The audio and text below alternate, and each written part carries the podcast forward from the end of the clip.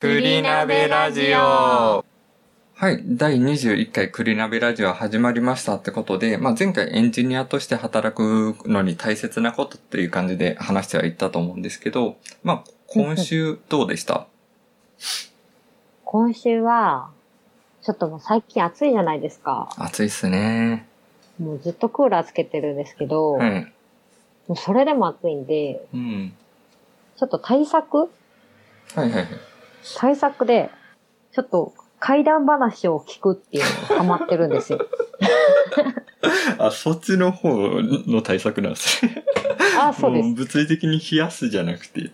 あじゃなくて。いや、もう物理的に冷やすのはもう限界がありますよ。クーラーつけっぱにしてるし、はいはい扇風機もつけてるし、いや、もう限界がありますよ。ちなみに、おすすめな階段とかって見つかりました？おすすめな階段か。自分もわりかし階段。好きだったりとかするんですよ。あ、そうなんですね。なんか、好きに、好きというか、大学の時が結構キャンプ行ったりとかしたんで、なんかその時の話すネタ集めに、そういう話を集めたりとかやってましたね、一時。ああ、いいですね。向こう行ってから飽きないパターンですね。楽しめるパターン。いやーなんかおすすめは特にないんですけど、はいあの、YouTube で、こう、怪談話まとめみたいな。あ、はいはいはい。ひたすらいろんな怪談話がずっと流れていくうんっ。ていう、長編の動画をずっと BGM として流してます。BGM で流してるんです。作業しながらとかですか？あ、そうです、そうです。なんか、それこそ、渡辺さんゲーム好きだったりとかするじゃないですか。ホラーゲームとかやったりとかはしないんですか？ああ、それはダメですね。びっくりするんで。そこを楽しむやつじゃないですか。いやそれは びっくりするんでダメです。ホラーゲームとかいいと。さんはあ、どうですか？今週。今週に関しては、まあ、先週にその YouTube の配信を始めるっていう感じで言ってたと思うんですけど、それを、えっと、まあ、実際に始めて、ついさっきまで自分はライブ配信してたりとかしするんですけど、あ、マジですか？おまあー。1時間本の内容について話すっていう。へー。ただ、本当に誰も、うん始めたばっかりなんで、あ先週本当は始めようって思ってたんですけど、えっと、まあ、い24時間はライブ配信できないっていうやつで、割とその10時ぐらいまで配信できなかったんで、その翌週から始めようと思って、えっと、今日はじ、初めてやったっていうところですかね。なるほど。どうでしたか？感想は？感想は本当に大変ですね。1時間ずっと喋り続けるのは。あといや、大変ですよ。あとユーザーも今ゼロで、えっと、結局来た人もゼロだったんですよ。で、アーカイブといや、してでもそりは、ゃそうですよ。まあ、アーカイブとしては残してはいってるんで、えっと、一応、その、配信する内容が、一一応毎日ツイッターで、えっと、一冊本の内容を投稿してるんですけど、それの一週間分のまとめで、なんか話す、そ、その本の内容を話していくみたいな感じのことをやっていこうかなっていうので、毎週土曜日の朝8時からおー早いな。っていうので、えーやっていますっていうところですね。まあ、興味ある方はっていうところで、一応そのチャンネル名は、大きな栗の木の下でチャンネルにしました。おー。栗本の栗を取ってなんですね。そうですね。なんで略して木の下チャンネルですね。そう。全然栗関係なくなってますけど。なんで気になる方は、まあ、えっと、大きな栗の栗は、あえて漢字じゃなくてひらがなにしてるっていうところですね。まあ、興味あればこだわりがあるんですね。見てみてくださいっていうところですね。ぜひぜひ。はい。まあ、一週間はだいたいその準備とか、その読書の内容をまとめたりとかしないとダメだなって思ってたんで、その辺の準備で時間かけてたって感じですかね。うーん。なるほど。はい。ってところですかね。じゃあ、まあ、いつもの感じで、テンプレ話しますか。えっと、この番組は現役フリーランスエンジニアである栗本と渡辺の二人で毎回テーマを出し合いアウトプットの習慣をつけていこうというのを趣旨とした番組になります。ってことで、えっと、まあ、前回は、えーエンジニアとして働くのに大切なことでしたけど、今回は自由テーマで話していく感じになります。まあ。なんで、前回は渡辺さんからだったんで、今回は自分からにはなるんですけど、まあ自由テーマ大丈夫そうですか？まあ、雑談チックになるかなって思うんですけど、まあまあまあまあまあまあ。まあ、今回は戦闘じゃないとことを祈って、なんで祈るんですか？いいじゃないですか。なんでそうじゃないことを祈るんですか？いや、毎回自由テーマの時に銭湯だったんで、ちょっと変わったテーマとかも欲しいなって少し思っただけです。まあ少しなんで全然銭湯でもいいですよ。はい。まあ、えー？そんな感じでちょっと始めていきたいと思います。はーい。はい。そうしましたら、大きな栗の木下出さん、お願いします。はい。まあ、えっと、それで来るとは思ってなかったんで、不意打ちでした。どうぞ。はい。まあ、今回自由テーマなんですけど、えっと、まあ、この自由テーマを考えるにあたって、えっと、まあ、テーマとしては仕事の中に楽しさを見出すにはっていう感じのテーマで話していこうかなって思ってます。うんうんえっと、まあ、こういうの、ない、なんでこれにしたかっていうところなんですけど、えっと、大きな嘘の木の下でっていう本があって、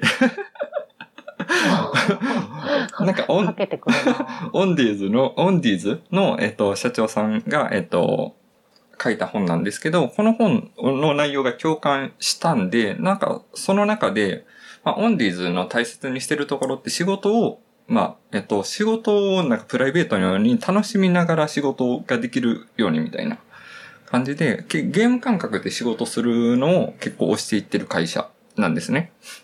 うんうんうんなんで、それも、その考え方に自分が結構共感して、まあ自分もエンジニアとしての仕事を、なんか結構楽しみながらやれてるなっていうのがあって、その辺をちょっと深掘りできたらなっていうところで、えーっと、まあこのテーマに置きましたっていう感じですね。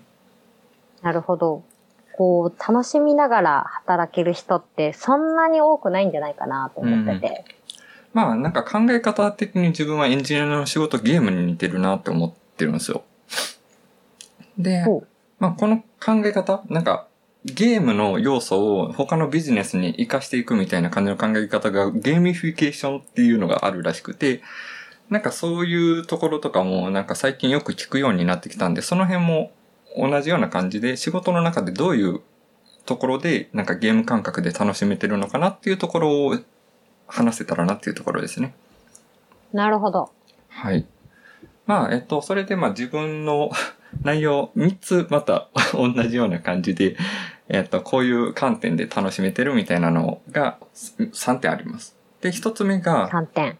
えっと、まあ仕事の中で、まあ自然とこれのタスクを渡されたりだとか、その仕事のゴールを、えっと、上から多分流れてくるっていうのがエンジニアの特徴かなとは思うんですけど、まあ自分の中で別のゴールを設定してるなって思って、まあまず一つ目が別の自分自身のゴールを設定するっていうのが一つ目。で、二つ目が、その、えっと、ゴールを達成することに喜びを感じるんじゃなくて、経緯をちゃんと楽しめてるかどうかっていうところですね。で、三つ目が、えっと、その経緯を楽しむ中で自分ができるようになったことに対しての意識をしていくみたいな感じのこの3点で話していこうかなと思います。なるほど。目次がこの3点ですね。そうですね。はい。じゃあ、まあ一つ目のところで別のゴールを設定するっていうところなんですけど、自分の仕事のやり方みたいな感じのが、まあこの仕事2週間でやってくれっていう感じの言われたら、2週間ギリギリまでっていうよりかは、自分の中ではだいたい8割ぐらいの、えっと、期間で達成するようになんとなく設定するんですよ。で、それがなんでかっていうと、それを設定したことによって、もしそれが達成したらその分感謝されるから。で、この仕事で感謝されるところが割と自分好きなんですよ。まあそういうなんか、えっ、と、ゴールをちょっと自分なりに設定して、で、その、まあ感謝みたいな感じのところを意識することで、えっ、と、その過程というか、仕事をする過程も楽しめてるんじゃないかなって思ったので、その一つ目に挙げたっていう感じですかね。なるほど。まあ、その感謝も一つの手ですけど、その別のゲール、ゴールを達成したら、なんか自分なりの報酬みたいなのを別に用意するのもありかなとは思ってるんですけど、まあ自分の場合は本当に人からよ感謝されるっていうのが報酬になってるって感じですかね。うんうんうん。まあなんか人から言われたその指示とかうん。だけをこうやるんじゃなくって、なんかそれにプラス自分でこうゲーム感覚でうん。何かミッションみたいなものをそうつけて、ですね。それを、それもクリアできるように楽しんで仕事するっていう感じですかね。そんなイメージです。なんで割とプラスアルファとかなんか考えたりとかもするんですけど、なんかその辺も感謝されるがためにプラスアルファで仕事したりとかするのかなっていうところもああるってところですかね。はい。で、二つ目が、えっ、と、まあ、経緯を楽しんでいくみたいな感じのところなんですけど、えっ、と、まあ、ゴールっていうのが、まあ、降りてきますと。で、それに対する、えっと、アプローチの仕方を何個か考えたりとかするんですけど、そのアプローチを考えるのにわりかし、自分はその仕事をなんか分散化させてみたいな、えっと、ゴールを達成するためには、間にこういう作業が必要だなっていうのを最初に洗い出して、で、えっと、それを一つ一つこなしていくみたいな感じの仕事の仕方をしてるんですけど、なんか、一つ、なんか、前に進んでる感じが好きで、なんか一つこなしたら、まあ前進するじゃないですか。で、はい。そのアプローチのやり方も何個か考えてるんで、たとえそのアプローチの仕方一つ失敗したとしても、なんか別の道からまたアプローチかけれるんで、失敗も一歩、一個の前進なのかなっていうところもあるんで、そういう、なんか自分なりに仮説を立てて当てるかどうかみたいな感じのを、なんか探るのが楽しめてるかなっていうところですかね。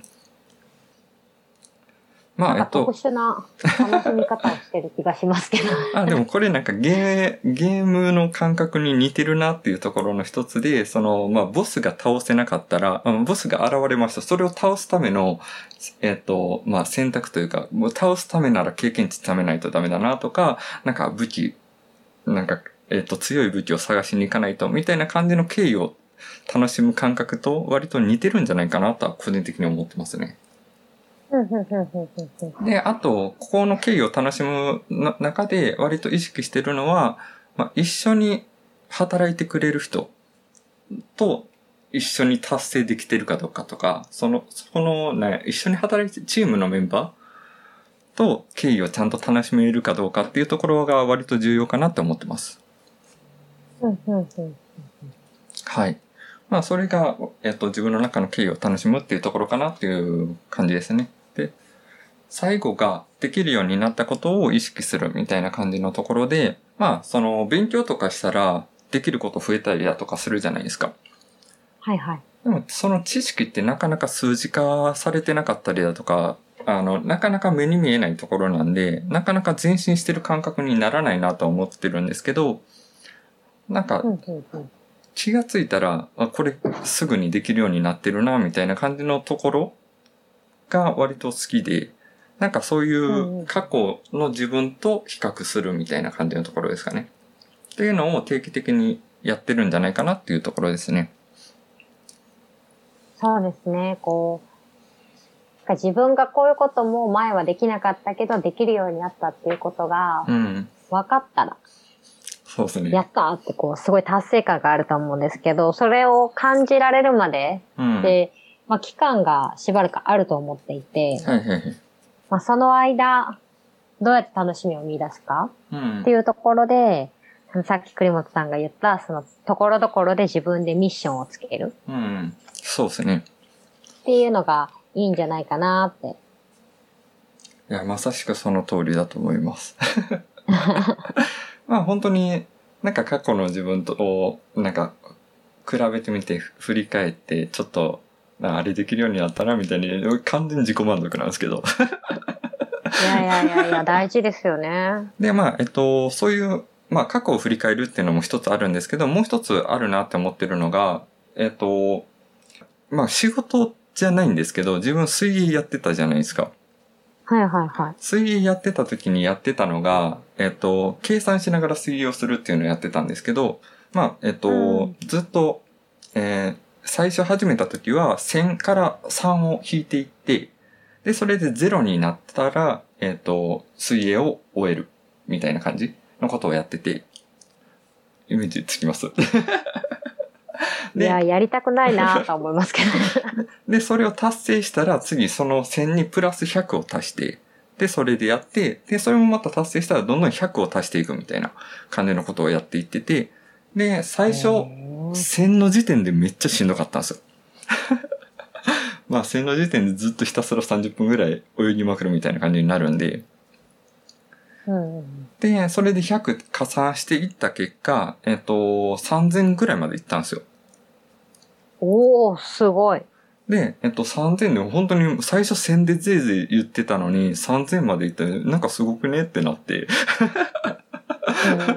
なんかそういうちゃんと、えっと、なんか積み重ね、数字としてなんか出していったら、なんか過去の自分はこれぐらいしかできなかったのに、なんか今の自分はこれぐらいまでできてる。でも前進できてるやん。みたいな感じの分かりやすくなるんじゃないかなと思って、そういう数字で置いていくというか、まあカレンダーとかでも数字とか書いていくみたいなのは一つありなのかなって思いましたっていうところですかね。うんうんうんうんなるほど。まあ、ちなみに3000まで行ったんですけど、そこからは7引いていくっていう感じで7000まで行って終わりましたね。いや、もう、どんどんわけわかんなくなってきました。まあ1時間から2時間ぐらいずっと泳ぎっぱみたいな感じです。ええー。はい、そんな感じで、まあぎ自分はまあ仕事を楽しむ中でそういうゲーム感覚で楽しめてるところはそういうところかなっていうのは思ったので、えっ、と、今回テーマにしてみましたっていうところです。はい。うん。なんかこう、仕事もリモートが増えてきて、うん。で歩くことも、やっぱり前より減ってくると、無気力感があるとか、うんうん。やる気がなくなるっていう声もたまに聞くんで、はいはい。まあ、ところどころ自分でこう、ミッションみたいなうんうん。勝手に設けて、こうクリアしていくっていうのも楽しめる一つの要素かもしれないですね。そうですね。まあ自分が今できてるその読書も似たような感じだとは思ってますけどね。一日一冊はやっていってみたいな。結果、今、えっ、と、さもうすぐ3ヶ月経つんで、もう90冊ぐらい読む感じにはなるんですけど、それも積み重ねてる数字にはなるので、後々、気がついたら1年経ってたら365冊も読んでるやん、みたいな。っていう自己満でなんか語ったりとかもできるようになるかなとは思うので、はい。いや、コツコツ派ですね。まあ、記録するのはおすすめですよっていう感じですかね。うんうんうんうんはい。っていうところで、まあ自分の発表はこんな感じです。はい。ありがとうございました。ありがとうございます。はい。じゃあ、自分の番が終わったので、次、渡辺さん、お願いします。はーい。今回はですね、はい。まあ、栗本さんから、ちょっと銭湯以外も聞きたいなっていうのを言われるだろうなと思ってですね。お、読まれてました。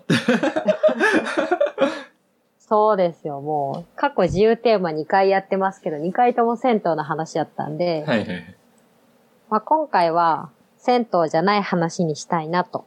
お、いいですね。いやいいですねって言うとあれですけど。なんで言います？ごめんなさい。ひどい。えっと、まあ、今回はちょっと雑談チックになるんですけど、はい。でも最近ハマってる漫画がありまして、おー、漫画。あの、めちゃコミックっていう、その漫画がたくさん読めるアプリうんうん。で見つけた漫画で、CM でもよくやってますね。そうです。いつかティファニーで朝食をっていう漫画。わあ、全然知らないですね。あ、本当ですか？まあそんなにも、すごい有名な漫画ではないんですけど、はいはいはい。なんかこの漫画が、主人公が28歳の OL なんですよ。うんうん。で、なんか私も今28歳で、うんうん。こう、O- OL なのかわかんないですけど、まあ女の人はい。で、結構その漫画で語られてることが、こう28歳の女の人でのあるある？ああ、なるほど。悩み事とか、はいはい。こう、楽しめることとか考えることとか、友達構成とか、うんうん。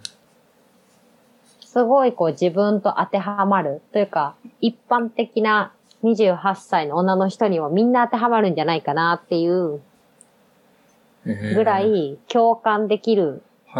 ポイントが多い漫画なんですよ。なんか見てて、なんか、お、面白そうというか、読んでて楽しそうにな、なんかあるあるというか、ああ、わかるみたいな感じの共感しながら、そうです、そうです。なんでこうバトル漫画とか そういう激しいのではなく、結構ゆるいというか、日常を描いた漫画。話も結構、えっ、と、現実的にありそうな感じの内容をテーマにしてるって感じですか？そうです、そうです。というかもう本当にあるなって思うことが書かれていて、はい。で、それを読んだときに、ああ、なんか28歳の、まあ、20、だいたい後半の女の人は、みんな共感できる内容じゃないかなと思うんですけど、はい。こんだけ漫画になってるってことは、みんな同じような悩みを抱えてるんだなと思って。うん。なんでこう、なんて言うんですかね。説明が難しい感じですか？難しい。難しいけど、うん。でもこう、なんか自分が悩んでることとかう、ん。不安なこととかって、結構みんな同じように思ってることうん。なんだよっていうのが改めて実感できたなっていう。なんかちなみにどういう内容の悩みとかが書かれてたっていう感じですか？えっと、結構、登場してくる女の人目線で書かれてることが多くて、うんうん。その立場で悩んでることも違うんですよ。例えば、こう、28歳の女の人のその主人公はい。の悩み事うん。が、今この会社で働いてるけど、もう7年間もずっと同じ会社だけど、このまんまでいいのかなだったり、はいはいはい。こうその友達うん。で、こう、もう結婚もして子供もいる。うん。で、今専業主婦してるけど、その友達と喋ってたら、みんな仕事しててすごいキラキラして見えると。はいはいはい。なんか自分はこんなんでいいのかなとか。うんうん。なんか本当によく、その30手前あたりで結婚が増えたりだとかっていうのもよく聞きますし、なんかそ、んそれこそ一つの会社でずっと過ごしてきてみたいなところは、なんか女性だけじゃなくて男性も感じるところなのかなってパッと聞いて思いますね。うんうんうんうん。なんで、結構こう、みんな共通して悩んでるうん。んだなーっていうことを、こう実感しただけで、なんか楽になれたなと。ああ、はいはいはい。ああ、みんな同じなんだなーって思って。まあ仲間がいるだけでちょっと気持ちが柔らかくなったりとかもしますもんね。そうです、そうです。で、こう、プラス、その漫画の中で紹介されてた、はい。スヌーピーの名言。おー、スヌーピー。いや、なんかスヌーピー割と名言残してるってちょくちょくありますよね。そうですよね。なんかあの、スヌーピー結構名言残してるって有名な話で、はい。で、この名言私も元は知ってたんですけど、うんうん。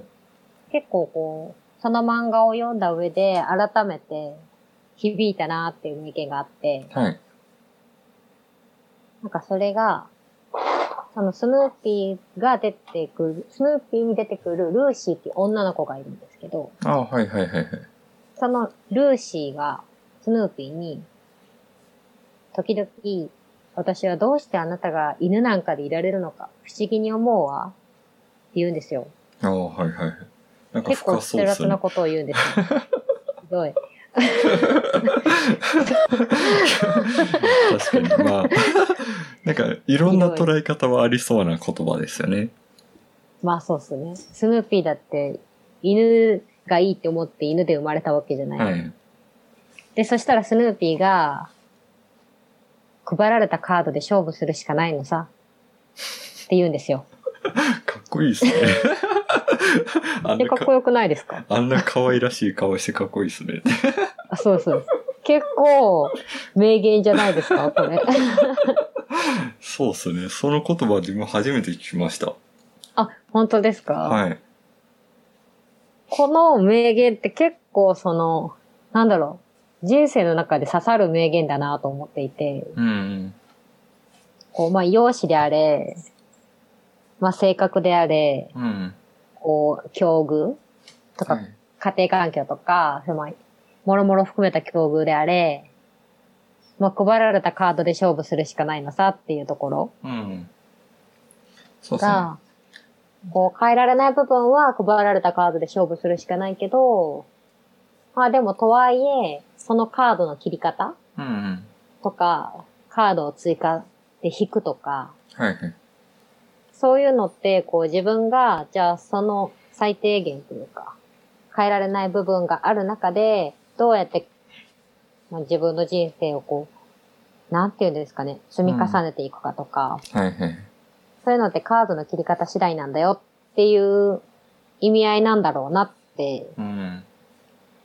こう、私は解釈して、はいはいはい。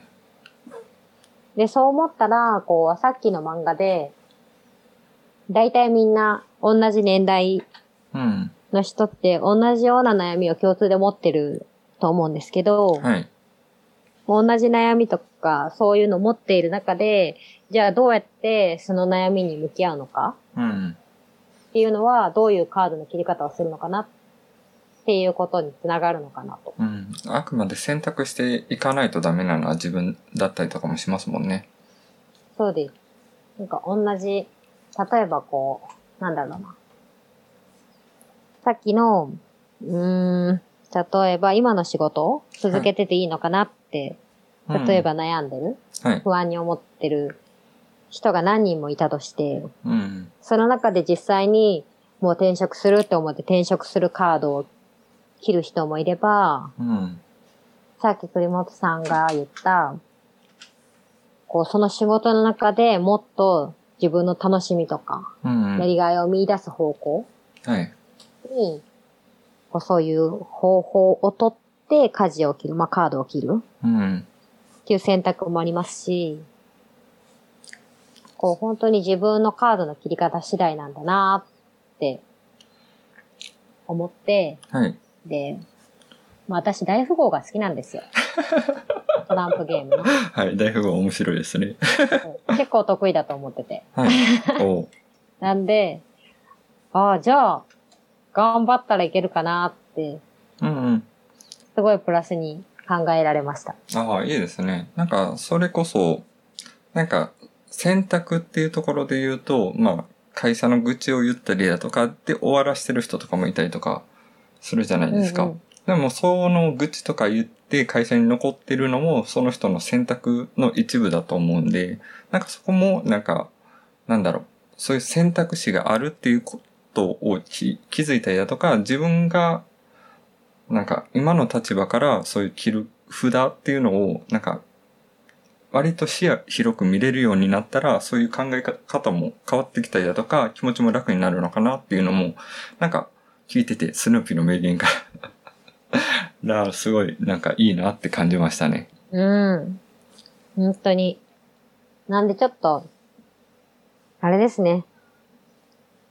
大富豪とかうんトランプゲームってアプリですぐできるんで、そうですね、今、そういうので鍛えてもいいんじゃないでしょうか。今大富豪とかでもローカルルールがなんかいろいろできるアプリとかもありますしね。うん。自分も大富豪大好きですよ。ああ、そうなんですね。まあ、ボードゲーム自体が好きですからね。うんうんうんうん。はい。まあそんな感じですかね。はい、ありがとうございます。はーい。はい。ということで、えっと、今回自由テーマでお送りしたんですけど、次回のテーマどうしましょうか？次回のテーマは、さっき私がなんかこうカードの切り方がどうのこうのって言ったと思うんですけど、はいはい。なんでこうカードを切るときになんかどのカードを切るかっていう、うんうんその、まあ、カードを選ぶ。それの基準とかどうですかね？ああ、なんかいろいろと選択肢がある中で、まあ、どの基準で自分が選んでいってるのかみたいな感じのところですかね。うんうんうんうん。なるほど。